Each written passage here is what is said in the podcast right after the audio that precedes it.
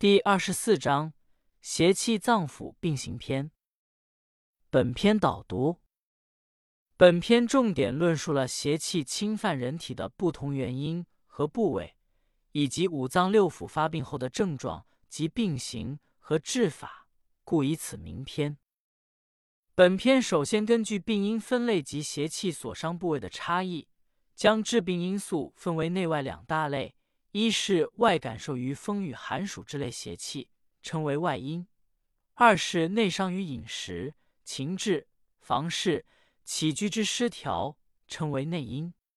之后详尽阐述了茶色、按脉、问病、诊尺肤等诊法的重要性，并列举了五脏病变的缓、急、大、小、滑、涩六脉及其症状和针刺治疗原则，六腑病变的症状及取穴法与针刺法。皇帝问于岐伯曰：“邪气之中人也。”奈何？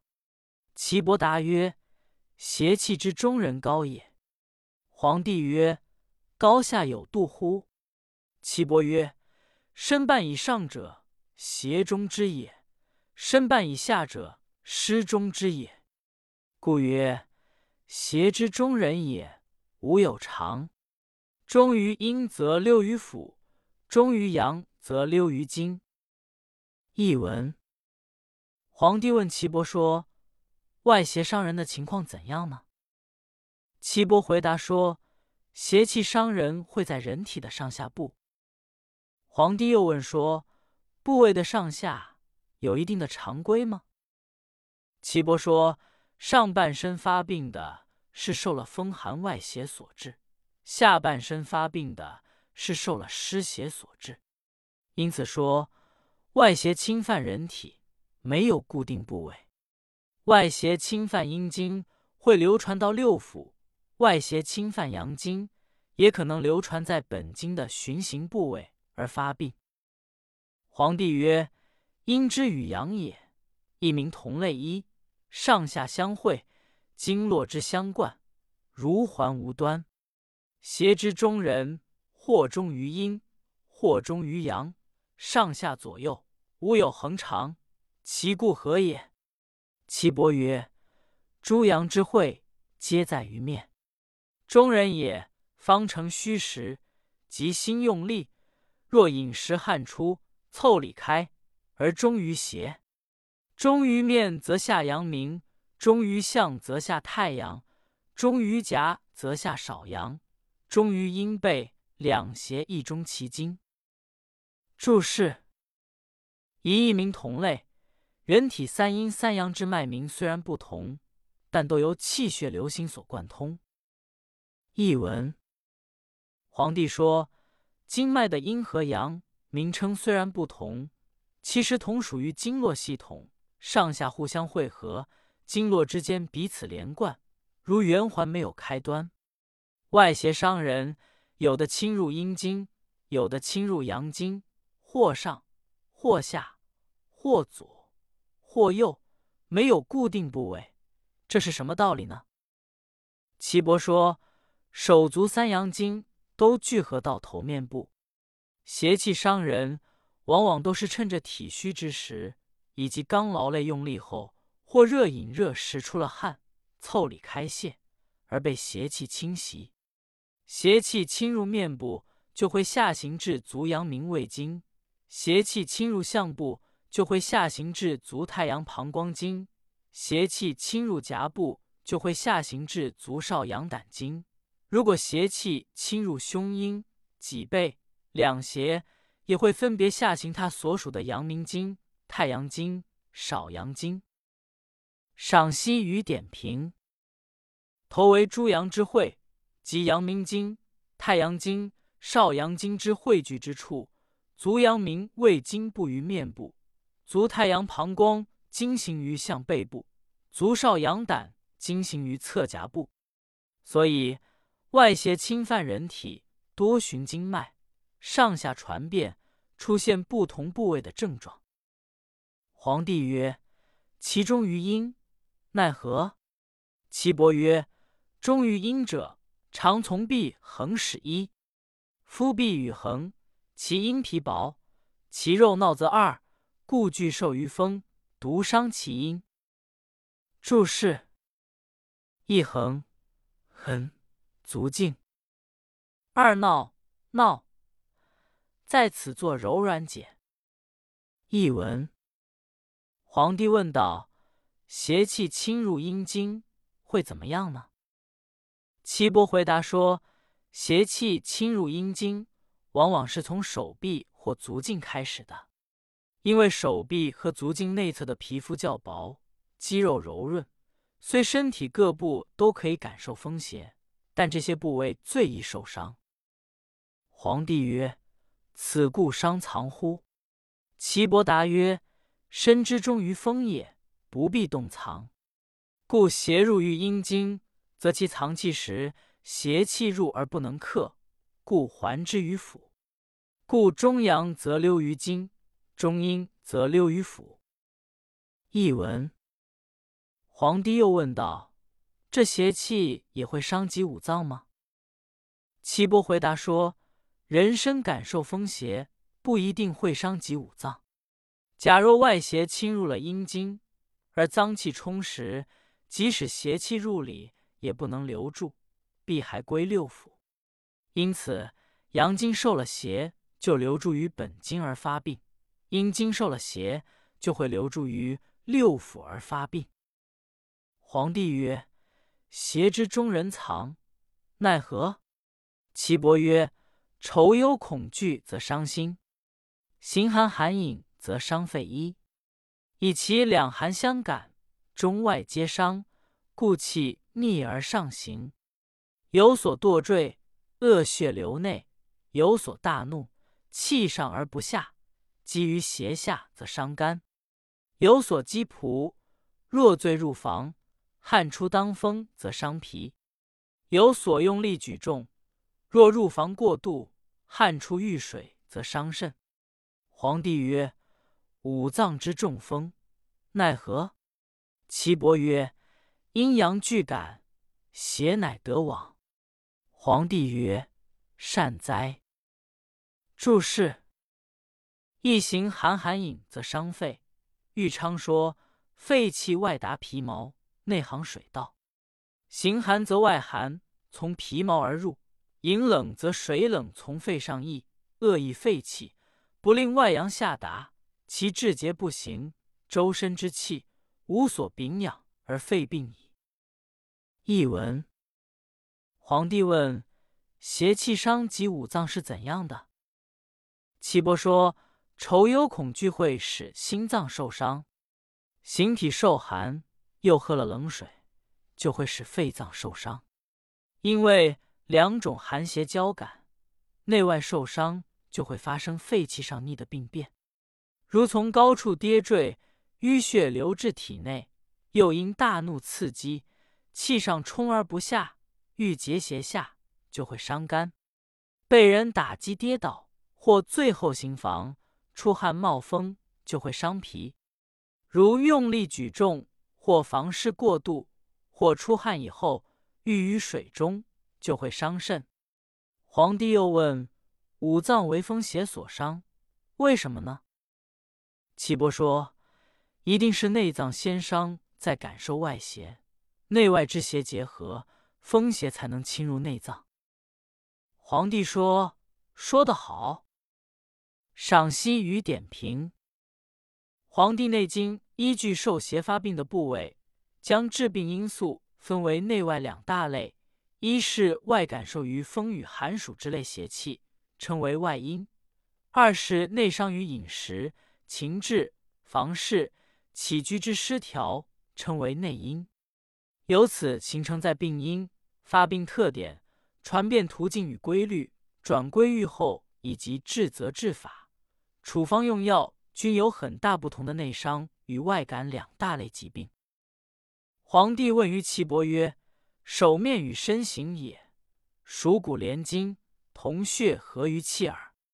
天寒则裂地临冰，其足寒，或手足懈惰，然而其面不一。”何也？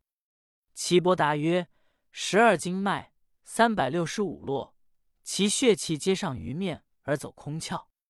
其精阳气上走于目而为睛，其别气走于耳而为听，其宗气上出于鼻而为臭，其浊气出于胃走唇舌而为味。其气之精液皆上熏于面，而皮又厚，其肉坚，故天热甚寒，不能胜之也。译文：皇帝问岐伯说：“人的头面和全身形体都是由筋骨来支撑联系，由气血来滋养的。当天寒地裂，滴水成冰的时候，如突然感受寒气，手足就晦涩缩不伸，麻木不灵。”可是面部却不用衣物御寒，这是什么缘故？岐伯回答说：“这是因为周身十二经脉和三百六十五络，所有血气都上行达到头面部，分别流入各个孔窍。那金阳之气上注于目，使眼睛能看；那旁行的精气上达于耳，使耳能听；那宗气上出于鼻，使鼻能嗅；那由胃生出来的骨气上走唇舌。”使唇舌有味觉，所有这些气和津液都上行熏蒸于面部，面部的皮又厚，肌肉坚实，因此面上的阳热充盛，就是天气极寒冷也能适应。经脉是人体气血运行的通路，担负着运行气血、营养脏腑组织、沟通表里内外等重要功能。以经脉为中心形成的经络学说。是中医学理论体系的重要组成部分，对于认识人体的生理、病理、诊断、治疗等均具有十分重要的意义。经络理论可以普遍应用于临床各科，尤其是指导针灸治疗。故经文反复强调经脉者，所以能决死生、处百病、调虚实，不可不通。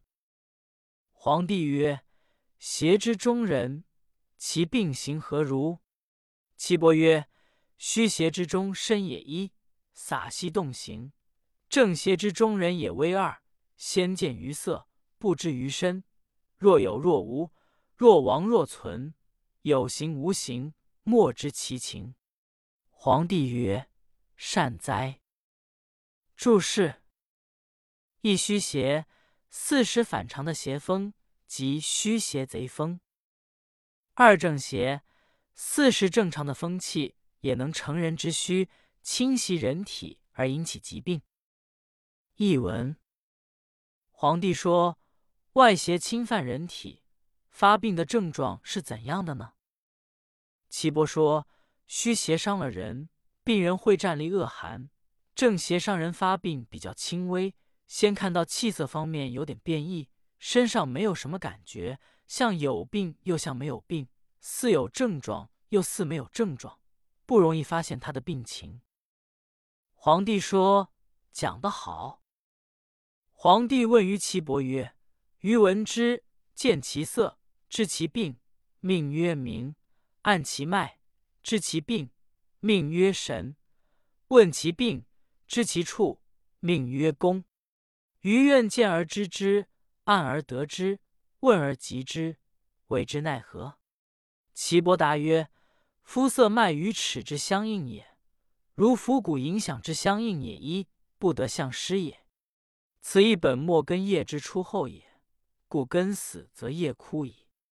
色脉形肉不得相失也，故之一则为功，之二则为神，之三则神浅明矣。”注释：一服服。骨，比喻事物相应，就像用鼓槌击鼓而有声一样。译文：皇帝问岐伯说：“我听说医生看病人气色就知道病情的叫名，按病人脉象就知道病情的叫神，通过询问就知道病情的叫功。我希望听一下，闻声望色就能知道病情，切脉就能得到病况。”问病就可彻底了解病苦的所在，怎么做才能达到如此水平呢？岐伯回答说：“病人的气色、脉象、齿肤都与疾病有相应关系，就像如响随鼓、如影随形一样，不会有差错。这也像树木的根本和枝末一样，其根衰败，其枝叶必然枯萎。人的面色、脉象与皮肉外形的表现，与内在脏腑的功能相一致的，所以知其一为功，知其二为神，知其三就是神医了。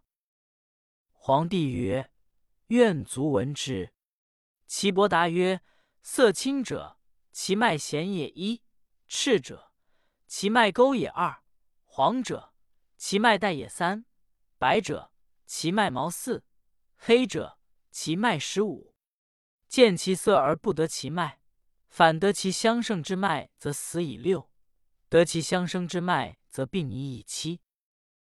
注释：一弦，弦脉端直以长，如张公弦，为肝脉；二沟，沟脉来盛去衰，为心脉；三带，此处为皮之平脉，有更带的意思。四毛毛脉清虚而浮，为肺脉；五旦实脉沉如而滑，为肾脉；六相胜之脉，相胜就是相克，如肝病见肺之毛脉是金克木，这就是相胜之脉；七相生之脉，如肝病见肾之实脉是水生木，即为相生之脉。译文。皇帝说：“希望听你详尽解释。”岐伯回答说：“面色青的脉象应弦，面色红的脉象阴沟，面色黄的脉象应带，面色白的脉象应毛，面色黑的脉象应实。如果看到面色与脉象不合，反而诊的相克脉象，就病情危重；若能诊的相生脉象，疾病就会痊愈。皇帝问于岐伯曰：“五脏之所生变化之病形，何如？”岐伯答曰：“先定其五色五脉之应，其病乃可别也。”皇帝曰：“色脉已定，别之奈何？”岐伯曰：“调其脉之缓急、小大、滑涩，而病变定矣。”译文。皇帝问岐伯说：“五脏所生疾病的变化和表现是怎样的？”岐伯回答说：“必先确定五色和五脉的相应关系，疾病就可以区别。”皇帝说：“气色和脉象已经确定了，怎么区别病情呢？”岐伯说：“只要诊查出脉的缓急、小大、滑色，病变就确定了。”皇帝曰：“调之奈何？”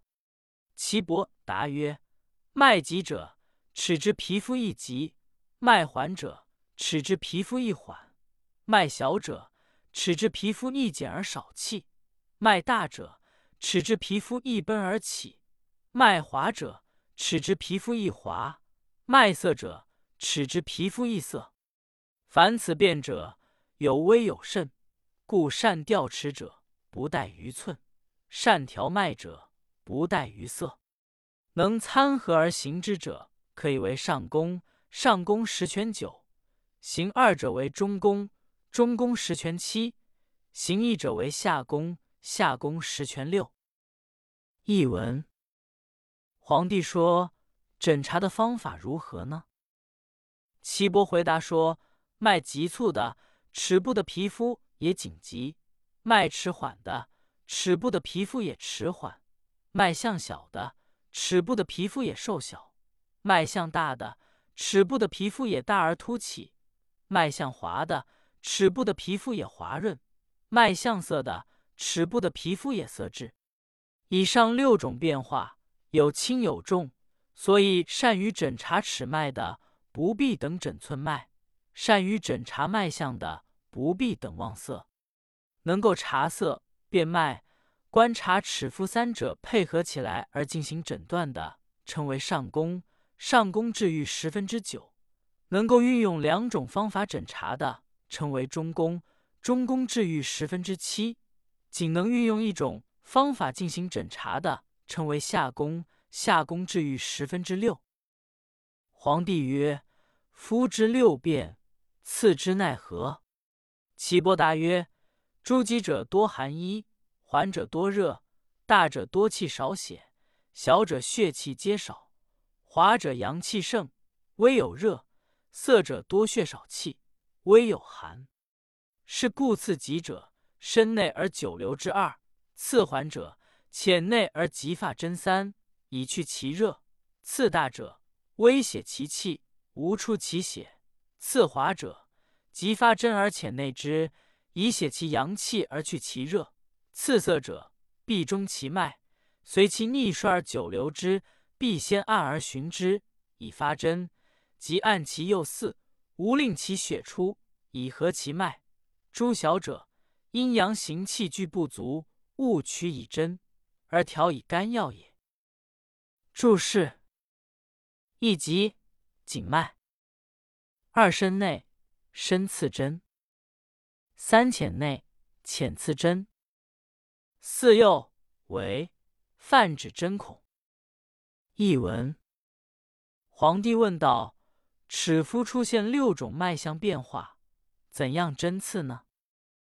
岐伯回答说：“凡是脉象紧的，多属寒。”脉象缓的多属热，脉象大的多属气有余而血不足，脉象小的多属气血都不足，脉象滑的属阳气盛而微有热，脉象涩的血少气少而微有寒。因此，在针刺急脉的病变，进针要深，留针时间要长；针刺缓脉的病变，进针应该浅，出针要快，以散其热；针刺大脉的病变。略微泄其气，不能出血。针刺滑脉的病变，应快出针，浅刺以泄阳气，排除热邪。针刺涩脉的病变，必须刺中经脉，随着气行的逆顺方向行针，留针时间要长，还要先按摩经脉，使脉气舒缓。出针以后，赶快按住针孔，不使出血，以调和经脉。凡是脉象小的，阴阳行气都虚弱，不宜用针刺，而用缓和之药调治。皇帝曰：“余闻五藏六腑之气，营枢所入为何？令何道从入？入安连过？愿闻其故。”岐伯答曰：“此阳脉之别，入于内，属于腑者也。”皇帝曰：“营枢与何各有名乎？”岐伯答曰：“营枢治外经，合治内腑。”译文：皇帝说：“我听说五脏六腑的脉气都出于井穴，从营枢而进入合穴。这是从哪条经脉进入合穴的？进入后又和哪些脏腑经脉有联系呢？希望听听其中的缘故。”岐伯回答说：“这就是手足阳经。”由别络进入内部而又属于六腑的。皇帝说：“营、腧与合穴在治疗上各有不同的作用吗？”岐伯说：“营、输的脉气浮浅，可以治外经的病；合的脉气深入，可以治疗内腑的病。”皇帝曰：“治内腑奈何？”岐伯曰：“取之于何？”皇帝曰：何各有名乎？岐伯答曰：“为何于三里？大肠合入于巨虚上廉，小肠合入于巨虚下廉，三焦合入于尾阳，膀胱合入于尾中央，胆合入于阳陵泉。”译文：皇帝说：“治疗体内的腑病，怎样取穴呢？”岐伯说：“应取合穴。”皇帝说。合穴各有名称吗？岐伯回答说：“胃的合穴在三里，大肠的合穴在巨虚上廉，小肠的合穴在巨虚下廉，三焦的合穴在尾阳，膀胱的合穴在尾中，胆的合穴在阳陵泉。”皇帝曰：“取之奈何？”岐伯答曰：“取之三里者，低夫取之；巨虚者。”举足取之，尾阳者屈身而所之；尾中者屈而取之。阳陵泉者正数溪，与之其一，下至尾阳之阳取之，取诸外经者，束身而从之。注释：一正竖膝，与之齐，即正身蹲坐，竖起膝部，使两膝齐平。译文：皇帝说：“怎样取和穴呢？”岐伯回答说：“取三里穴，阴足背低平；取巨虚穴，阴举足；尾阳穴，阴先屈后伸下之取穴；尾中穴。”因屈膝取穴，阳陵泉穴；因正立竖膝，使两膝齐平，至尾中的外侧取穴。凡取治在外经脉的病变，应该用或摇或伸的方式取穴。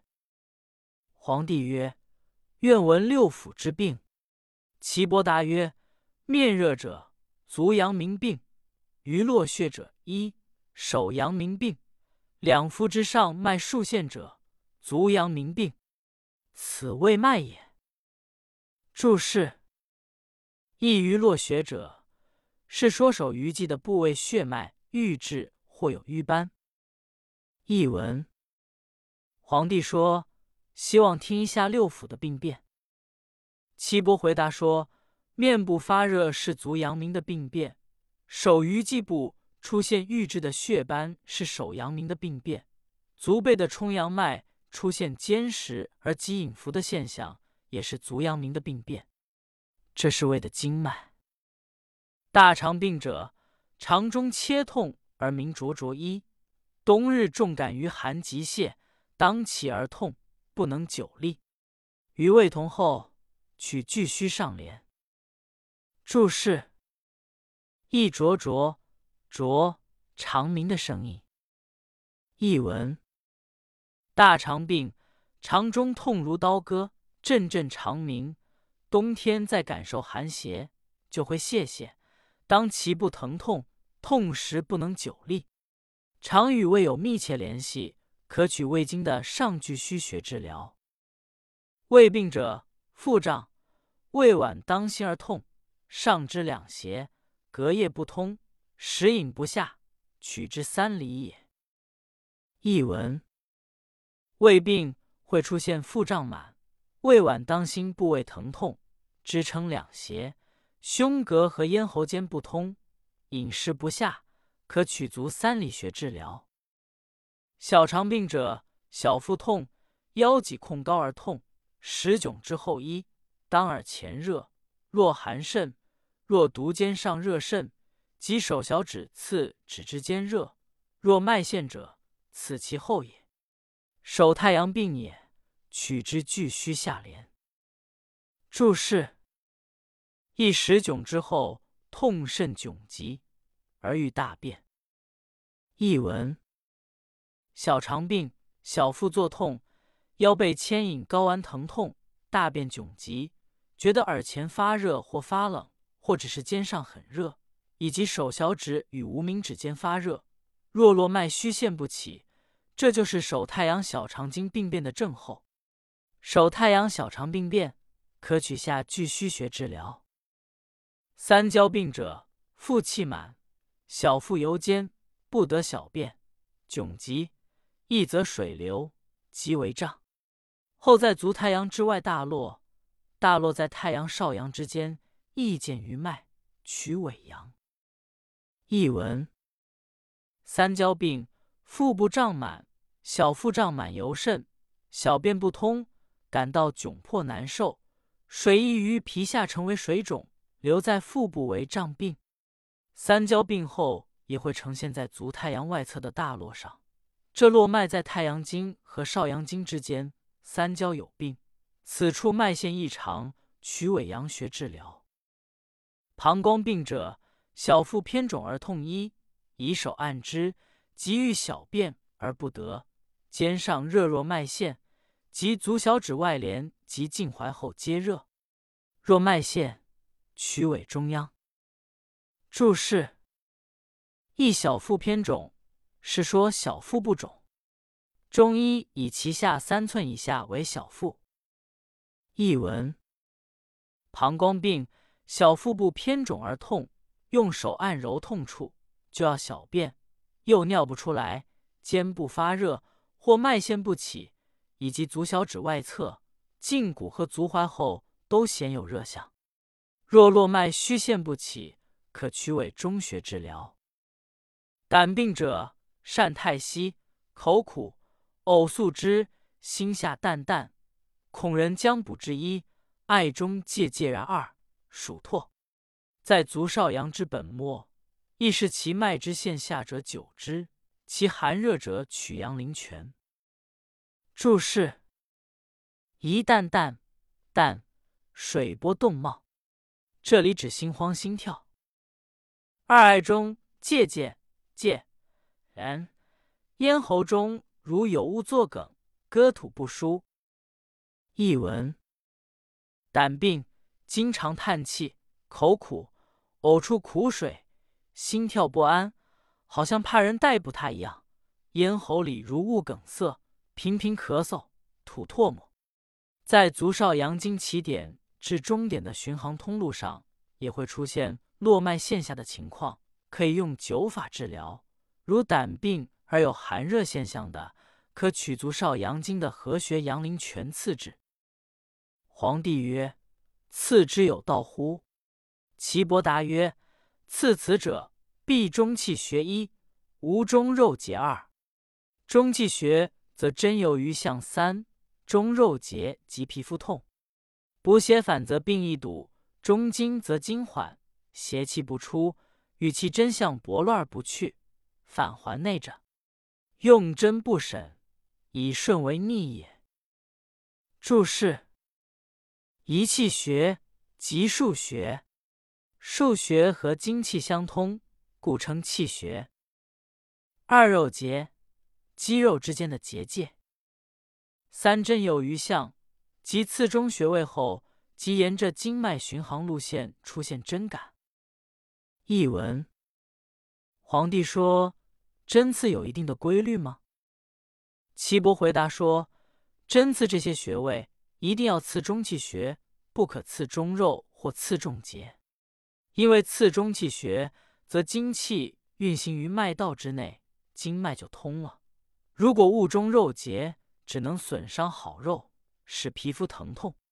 如果补泻手法用反了，就会加重病情。